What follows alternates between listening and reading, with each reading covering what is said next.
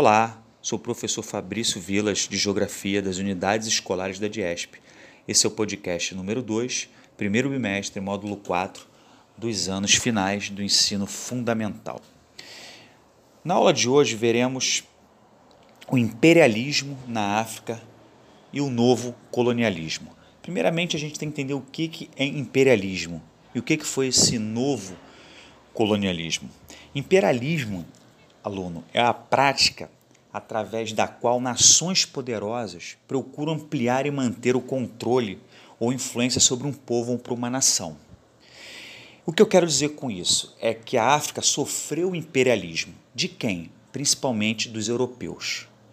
Então, os europeus dominaram a África durante um período de tempo. E foi um período depois das primeiras colonizações.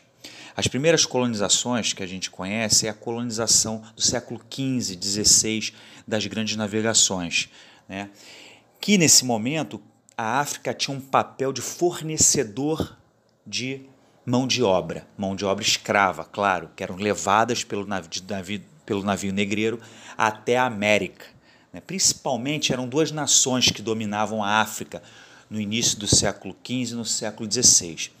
Era Espanha e Portugal que utilizaram bastante a mão de obra africana para trabalhar nas suas colônias na América do Sul e na América Central.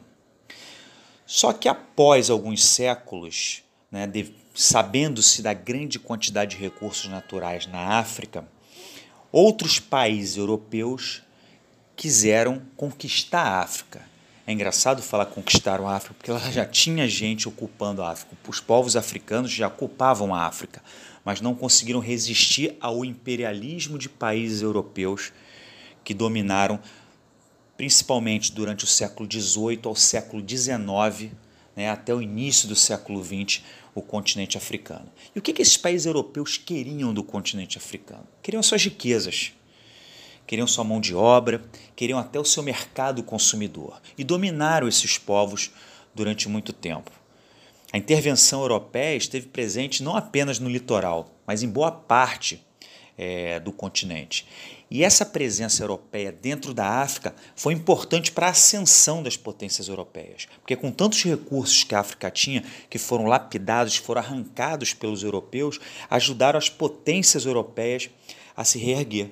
Lembra que no primeiro podcast sobre a África eu falei por que, que um país tão pobre, por que um país tão rico, com com recursos naturais tem tanta pobreza, tem um alto índice de analfabetismo, uma baixa expectativa de vida, uma economia, uma renda per capita muito baixa. Como um país com tanta riqueza pode ser tão pobre? Uma das explicações é a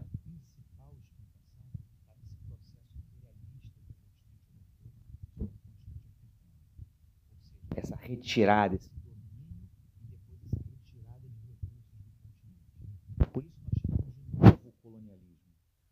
imperialismo e o seu novo colonialismo.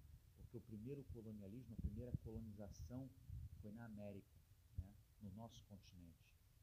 Depois, lá para o século XVIII, século XIX, a gente teve uma colonização na África.